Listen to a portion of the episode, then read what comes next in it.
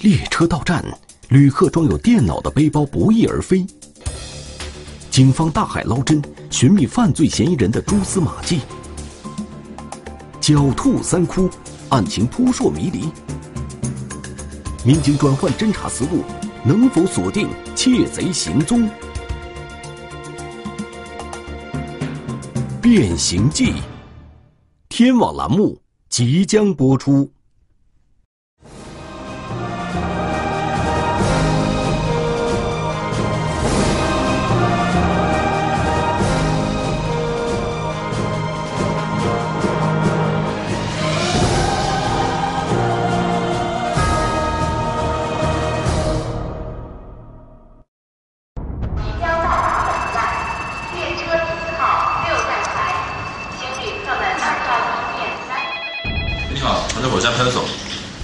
二零一八年六月二十五日中午十二点二十五分，江苏省常州市火车站派出所接到旅客王某报警，他的电脑包在当日的高七二六四次高铁列车上不见了。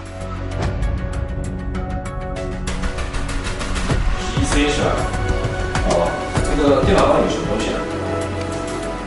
据报警人称。当日，其乘坐上海开往合肥南的高七二六四次列车出差，上车后将电脑包和行李箱放置在了自己头顶上方的行李架上，然后自己在座位上睡着了。当列车广播传来即将到达无锡站的消息时，王某下意识地睁眼看了一下行李架，这一眼顿时让他睡意全无。行李箱还在，但旁边的电脑包却不见了。派出所第一时间向南京铁路公安处做了汇报。我们也经常接到旅客报警说包不见了，然后通过后来的那个侦查，发现是其他旅客拿错了，这种情况也是有发生的。警方的初步怀疑是有旅客在慌乱中拿错了行李。因为高铁停站时间短暂，旅客着急上下车，拿错行李的事情并不鲜见。但是问题来了，高七二六四次列车从上海虹桥发车，运行至报警人王某发现电脑包丢失的无锡站，沿途已经经过了昆山南站和苏州站。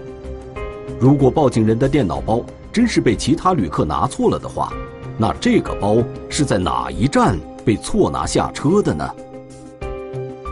沪宁城际这条线上面，十几分钟可能就是一个站，人员流动大，而且呢，人员的这个交交换密集度也是比较大的。经过询问，警方了解到，王某丢失的电脑包内有新买的笔记本电脑和一千多元现金，总价值超过了一万元。根据电脑包的特征，我们到沿线各个车站的监控里去寻找。办案人员迅速调取了当日高七二六四次列车途经车站关键部位的监控录像，大范围查找、搜索携带此类电脑包的人员。然而，奇怪的是，符合报警人描述的电脑包却一个都没有出现。出站的监控里边，最终没有发现特征很接近的这种电脑包。丢失的电脑包在哪儿呢？如果只是其他旅客拿错了的话，这个包在各站的出站监控视频里，应该很容易就能被发现。时间已经过去了四个小时，按照常理来说，错拿了电脑包的人已经有很大概率发现了自己的失误。原则上，他会选择报警还别人的包，同时找自己的包。但是，这种情况也一直没有出现。刚开始发，这是一起孤案，但是当天下午，南京站又接到一起报警。您叫什么名字？具体情况是怎么样的呢？二零一八年六月二十五日下午十七点四十五分，距离第一次案发五个半小时左右，警方又接到旅客李某的报案。报警人李某乘坐的是从上海开往南京的高七零二零次列车，在终点站南京站准备下车时，发现放在行李架上的蓝色双肩包不见了，里面有台价值七千多元的笔记本电脑。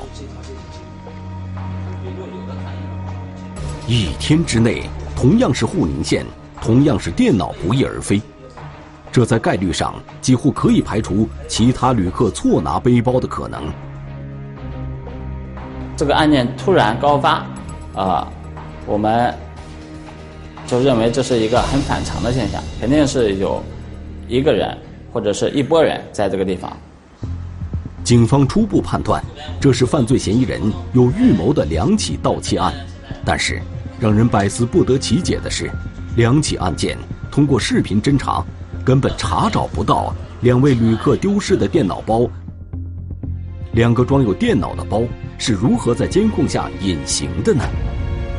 警方决定加大监控排查力度，就要调沪宁县所有车站的，牵扯到六六七个车站的监控都要去调。高七二六四次列车需要重点排查的站点是昆山南站、苏州站、无锡站；高七零二零次列车排查的站点主要是苏州站、无锡站、常州站和南京站。因为高七二六四和高七零二零的运行时间相差近五个小时，所以苏州站和无锡站的监控排查还无法重合。警方根据每个站从站台到出口平均三路监控信号，每路信号半个小时来计算，调取了总时长达十点五个小时的监控视频。工作量还是蛮大的。如果是一个人来看的话，这个监控最起码要看。一天才能把它看完，眼睛眨都不能眨呀。为了不遗漏任何有效信息，警方安排了多名民警查看各个站点的监控视频。然而，令人遗憾的是，如此缜密的筛查，结果依然是一无所获。我们就感觉很奇怪，通过这两个站的这三个站之间的这个出站。站台旅客的这个行李物品的观察，并未并没有发现这个电脑包。尽快找到两个装有电脑的包是当务之急。视频侦查工作已经过去二十四个小时了，案件仍然没有任何线索。就在这时，南京站又接到了一起新的报案。二零一八年六月二十六日，同样是高七零二零次列车。又有旅客的电脑包丢失了。连续作案，而且是像这样子比较猖狂的，还是还是比较少的。嗯，从从常州到从南京到庄赃物在手上。然后成立了一个专班，然后从全处抽调了精干力量，组织了一个专业的一个打击力量，要坚决把这种嚣张的企业要打下去。列车到站，旅客装有电脑的包不翼而飞。调取监控视频，警方寻觅窃贼的蛛丝马迹。狡兔三窟，案情扑朔迷离。侦查员转换思路，能否解开案件谜团？《变形记》，天网栏目正在播出。二零一八年六月二十五日至二十六日。上海开往合肥南的高七二六四次列车和上海开往南京的高七零二零次列车先后发生三起拎包盗窃案。南京铁路公安处根据案发时间、地点及案件特点，决定并案侦查。专案组分析，实施盗窃犯罪的嫌疑人具有一定的反侦查能力，很可能有犯罪前科。为保障沿线旅客的财产安全。专案组启动了合成作战机制，多部门联动调查可疑人员。我们情报中心与刑侦部门及时调整了侦查研判的思路，将重点放在了由人到案的方向上。改变侦查方向后，民警通过逆向思维反向寻找，两头围堵印证，查找犯罪嫌疑人。但是。犯罪嫌疑人依然猖狂作案，新的案件还在发生。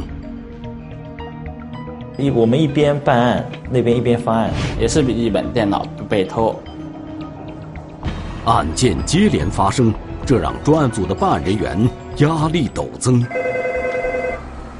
喂，你好。我们侦查员又不断的去调取监控，每一起案件，每一个车站最起码要调一个小时，就是一起案件就要有五个小时的监控。这讲的只是一个角度，如果你在两个角度、三个角度、四个角度，那就是再翻两倍、三倍、四倍。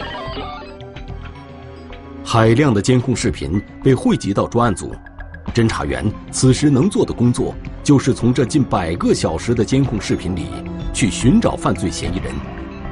这无异于大海捞针。最少最少你要看两遍，啊，而且在监控画面中，特别是像我们火车站区域里边，大量的人，人山人海，人来人往。时间在一分一秒钟流逝，视频仍在检索中。每过去一天，办案人员的压力就大一分。我们也也很担心，就是这样子再发展下去，老百姓也不干了。你这，老百姓肯定有想法了，我们就坐一坐高铁，笔记本电脑就被盗了。就在专案组民警。顶着夏季的高温，往返沪宁铁路沿线调取视频、查找犯罪嫌疑人之际，南京铁路公安处情报中心的民警通过内网，重点对一些有违法犯罪记录的人员进行排查，取得了进展。重新这个调整了侦查思路和刑警支队一起，这个对这类作案手法的人员，在馆内的一些情况进行一个分析研判。在这个过程中，我们发现了一个肖某，长什么样的？我们只有一张户籍照。肖某在常州等地，在我们馆内有住宿的情况，但是没有在没有发现他的列车的这个行车轨迹、出行的轨迹没有。我们觉得这个很可疑。情报中心将肖某的可疑情况汇报给专案组。这个人的作案手法，跟我们，呃，案发案的这个情况比较类似。肖某，五十二岁，河南信阳人，无正当职业，曾在二零零九年四月、二零一三年一月、二零一五年九月、二零一六年十月、二零一七年五月，先后多次因盗窃罪和伪造身份证件罪被铁路公安打击处理。二零一八年三月刑满释放。那么，近期的高铁系列盗窃案是否与肖某有关呢？真的不是不一定是南京站干的，对吧？民警调查，肖某近期频繁的在沪宁铁路沿线的城市活动，却没能查到他在当地相应的乘坐高铁的轨迹。专案组分析，肖某有可能在刻意隐藏自己的行踪，这反而增大了其作案的嫌疑。我们就会这条线继续进行追，落实他这个人到底可疑性有多大。然而，让办案人员失望的是，在发案车次出站的监控视频中，并没有发现肖某，就很疑惑。难道我们一开始这个这个案件不是肖某？在肖某身上显现出的诸多疑点没有得到合理的解释之前，专案组决定对肖某的行踪做进一步深入调查。然后我们继续把监控的范围扩大。随着对监控视频的排查范围继续扩大，专案组的办案压力也迅速的成倍增加。我在沪宁城际上，每一天有八十六对的高铁在运行，就一条线。我们管那么多线，就这一条线，每天有八十六对的高铁在运行。在数百小时的视频中，办案人员一帧一帧的比对查找。这次终于有了收获，他们看到了一个熟悉的身影，一闪而过，跟在旅客后面冲出去，都为使用自己的车票。列车到站，旅客装有电脑的包不翼而飞。案件接连发生，警方面对的是海量监控视频，疑点重重，难觅犯罪嫌疑人踪迹。专案组转换侦查思路，逼近真相，锁定关键证据。变形记，天网栏目正在播出。南京铁路公安处的办案民警通过海量视频，最终在二零一八年六月二十五日十一点五十四分，苏州站的出站监控视频里，发现了肖某紧贴着前面的旅客出站的画面。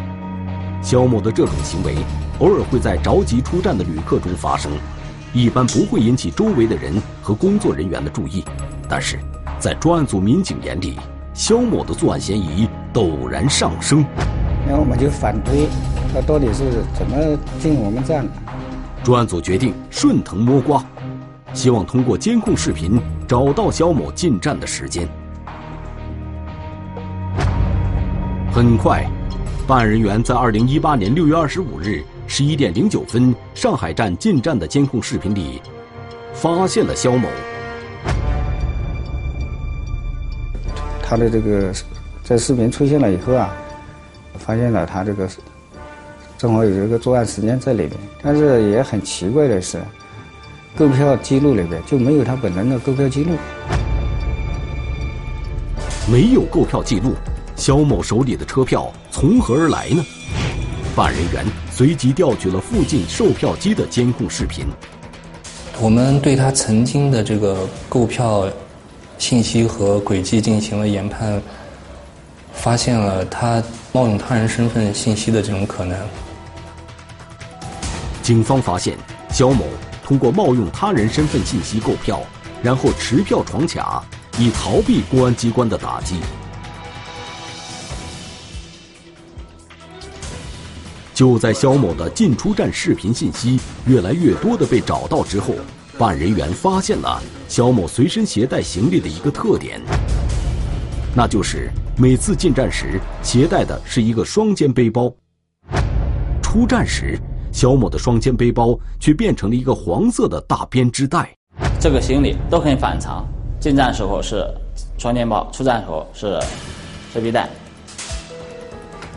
办案人员对肖某所有的进出站视频按照时间一一进行了比对。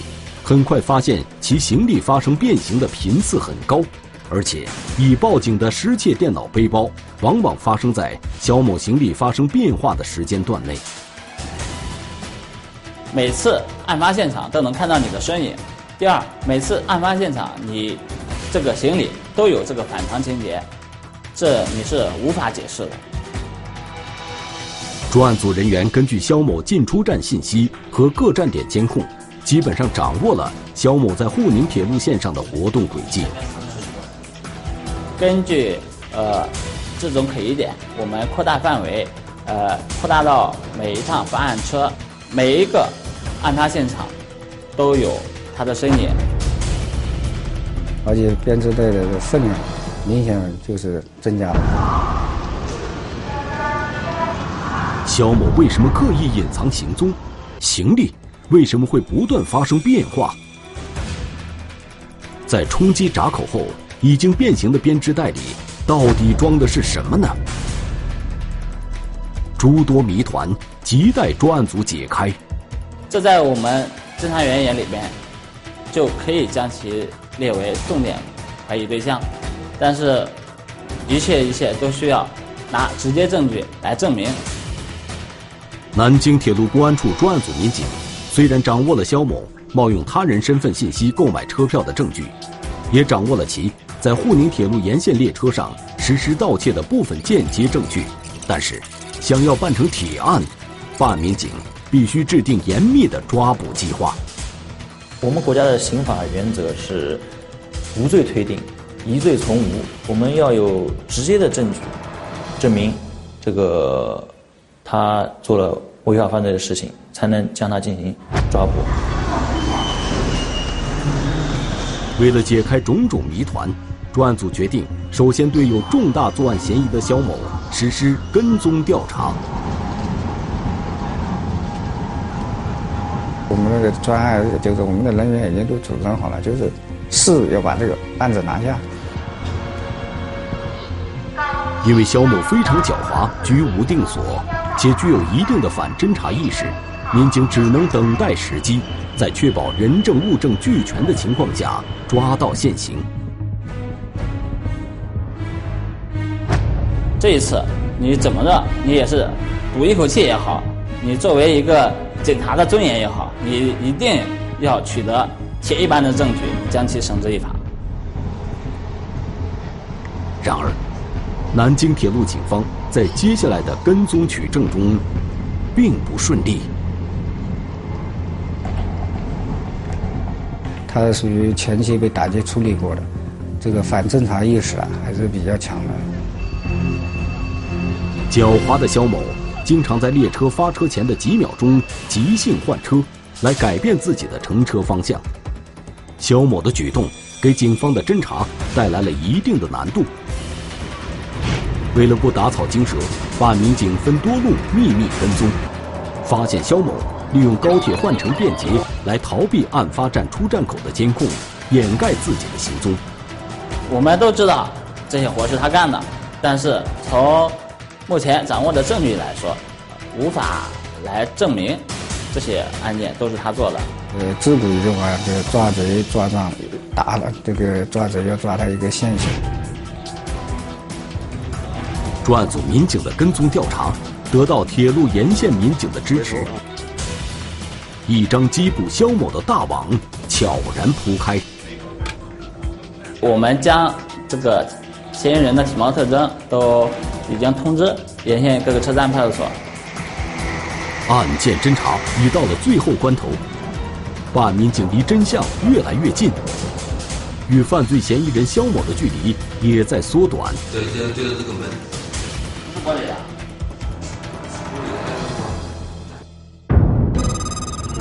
二零一八年七月八日下午十六点，犯罪嫌疑人肖某出现在常州站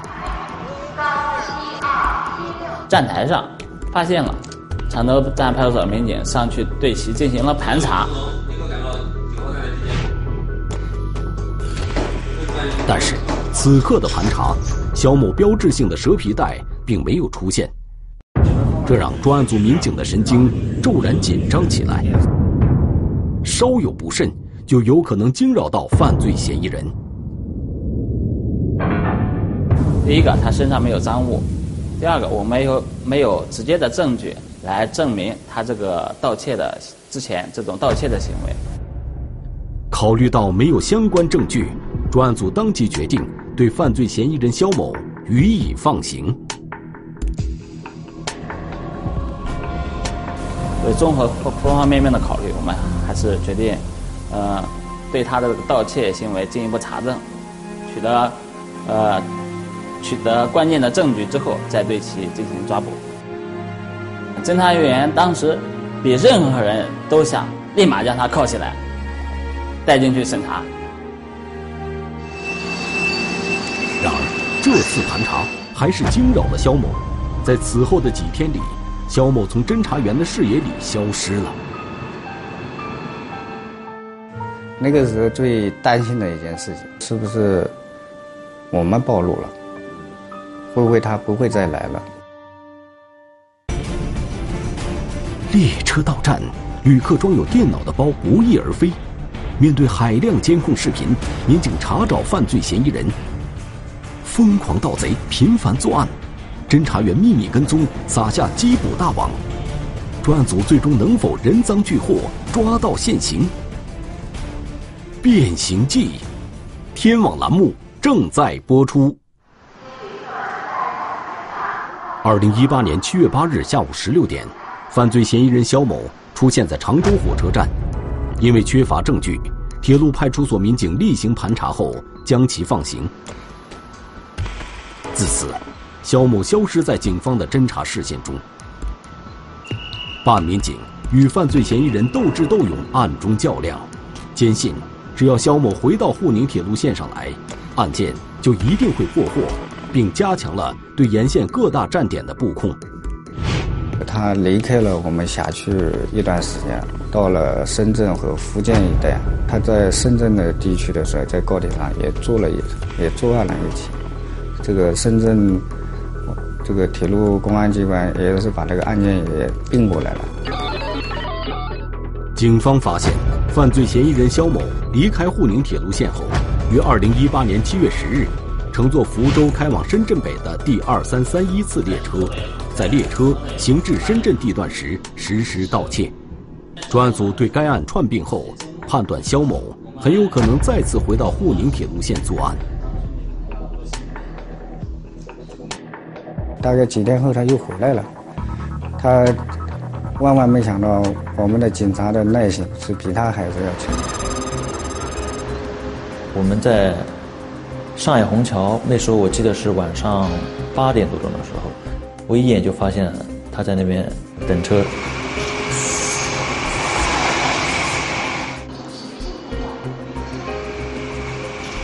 侦查员发现目标后，悄悄地跟着肖某，踏上了开往南京方向的列车。转了一趟列车，然后回到了苏州下车。肖某从苏州出站后，消失在了夜色里。侦查员并不担心。他会再次失去踪迹，因为根据肖某的作案特点，他一定会再次出现在苏州站。专案组全体成员，呃，调到了苏州，根据他这个作案频率来分析，第二天很有可能再次上车作案，但是上车时间无法确定，车次也无法确定。第二天清晨六点，专案组经过周密部署。在苏州站第一趟列车发车之前完成布控，以静制动，守株待兔。应该讲，给他也两份定制了一个抓捕的方案。六点钟，组织了在苏州站组织了六个兄弟守候等他，要等他来啊。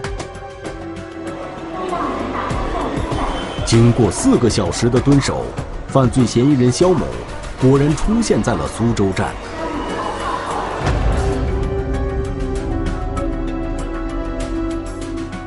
进站之后也是跟着别人混进站，在站台上等了一趟车，啊，然后上了第二趟车，不断的换不同的这个高铁，不停的换站台。对于犯罪嫌疑人肖某的惯用伎俩，专案组早已有了预案。六名侦查员互相联络换位，肖某的行踪始终在侦查员的视线范围内。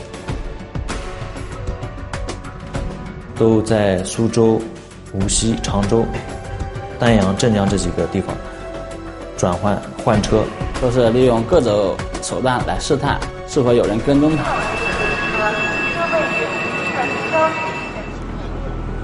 肖某频繁的转换站台和车次，让负责追踪的侦查员断定，他恰恰在为作案做准备。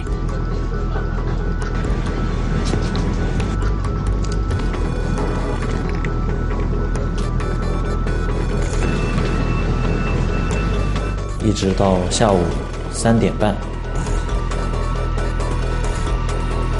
从上午十点到下午十五点十四分。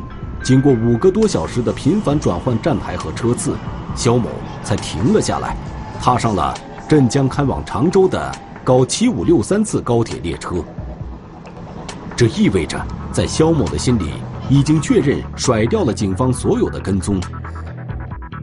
接下来，他会迫不及待的出手吗？现在还就是这种侥幸的心理，也是占了很大一个比重。接我们一下吧。前脸后脸都有人，所以说他一直没离开我们的视线。很快，侦查员发现自以为安全的肖某上车后不久便进了厕所。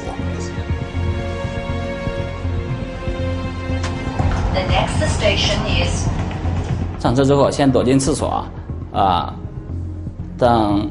乘务员查验过车票之后，从厕所出来，这时这时候就在车厢里物色对象。此时，在犯罪嫌疑人肖某所处的前后车厢内都有专案组侦查员。通过联络，民警将肖某的动态早已同步到整个抓捕小组，也同步到了列车运行前方的各个警务站点。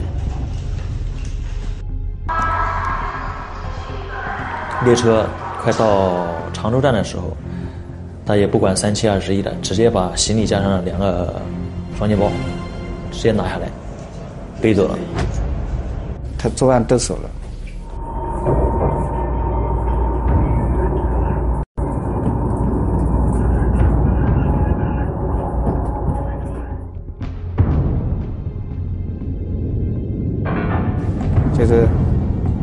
跟我还打了一个照面，我当时都感觉我已经保住了，我都我就站在联系处，我就没动了。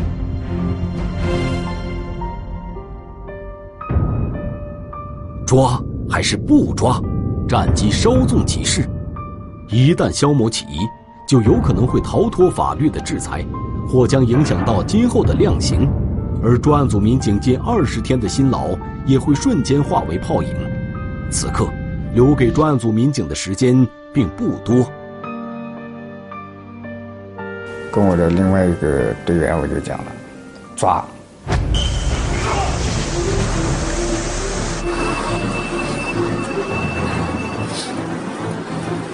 我们几个人一起把他摁倒了之后，他这个他他都来不及反应，他身当时身上背着两个包。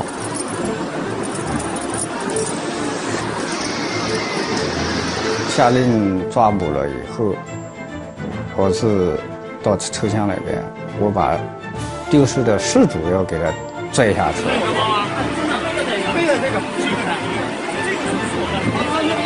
这个来来来，等一下，等一下。这有电脑，有有我身份证号去吗？好了，好了，好了。他一看肖某身上背的这个电脑包是他的，他就在那边说这个电脑包就是我的，哎，这也是一个一个证据。肖某多次冒用他人身份信息购买车票，自以为通过闯卡可以隐匿行踪，殊不知天网恢恢，疏而不漏。这一次，终于被人赃俱获，抓到现行。快到这仓库站的时候，我看挨着我的那个双肩包的前面那个包，我牵了那个呃盗窃歌手。归案后，肖某对盗窃的犯罪事实供认不讳。这么多天没白费吧？主要是没白费吧。另外一个案子终于破，终于破了，大家松口气了。这窃贼莫伸手，伸手必被捉。二零一八年七月十五日，犯罪嫌疑人肖某因涉嫌盗窃罪被南京铁路公安处刑事拘留，同年八月二十一日被逮捕。二零一八年十月十九日，案件侦查终结。南京铁路公安处将该案移送至南京铁路运输检察院。二零一八年十一月十五日，南京铁路运输检察院依法对犯罪嫌疑人肖某提起公诉。南京铁路运输法院依据我国刑法相关条款，最终以盗窃罪判处肖某有期徒刑八个月，罚金两千元。如今，我国铁路建设发展迅速，乘坐高铁出行已成为越来越多人的选择，高铁检票系统也在逐步升级完善，从而为广大旅客创造一个更加安全的乘车环境。目前我们国内的大型客栈基本上做到了人、票、证三者合一才能进站，呃，这是一个技术手段。第二个就是闸机系统，呃，系统进行了升级，呃，基本上能做到呃一人一票进一个人。然后每个车站的进站口都安装了人脸识别系统，这个人脸和这个证件经过比对是一个人之后，确认一个人之后才可以进站。更重要的还是在预防。其实呢，我们公安机关打击、处理、侦查、破案，那只是我们的案发以后，广大旅客上了高铁以后，第一少低头玩手机，第二少打瞌睡。关键是我们的这个贵重物品啊，还是要随身保管。行李这个尽量不要放在这个行李架的头的正上方偏后，要是放在自己的视线范围内。中华人民共和国公安部 A 级通缉令：李胜，男，一九九零年十二月十二日出生，户籍地山西省襄垣县古韩镇南麻池巷九号，身份证号码幺四零四二三一九九零幺二幺二零零七六。该男子为重大盗抢骗犯罪在逃人员，公安机关希望社会各界和广大人民群众及时检举揭发盗抢骗等违法犯罪活动，发现有关情况，请及时拨打幺幺零报警。一栋门禁森严、皱紧木巡的高档别墅，一个铜围铁马、固若金汤的保险柜，金条、腕表、珠宝首饰、现金，价值百余万的财物不翼而飞，没有监控。没有线索，究竟是怎样的飞贼，竟然来无影去无踪？模糊的鞋印，天网栏目近期播出。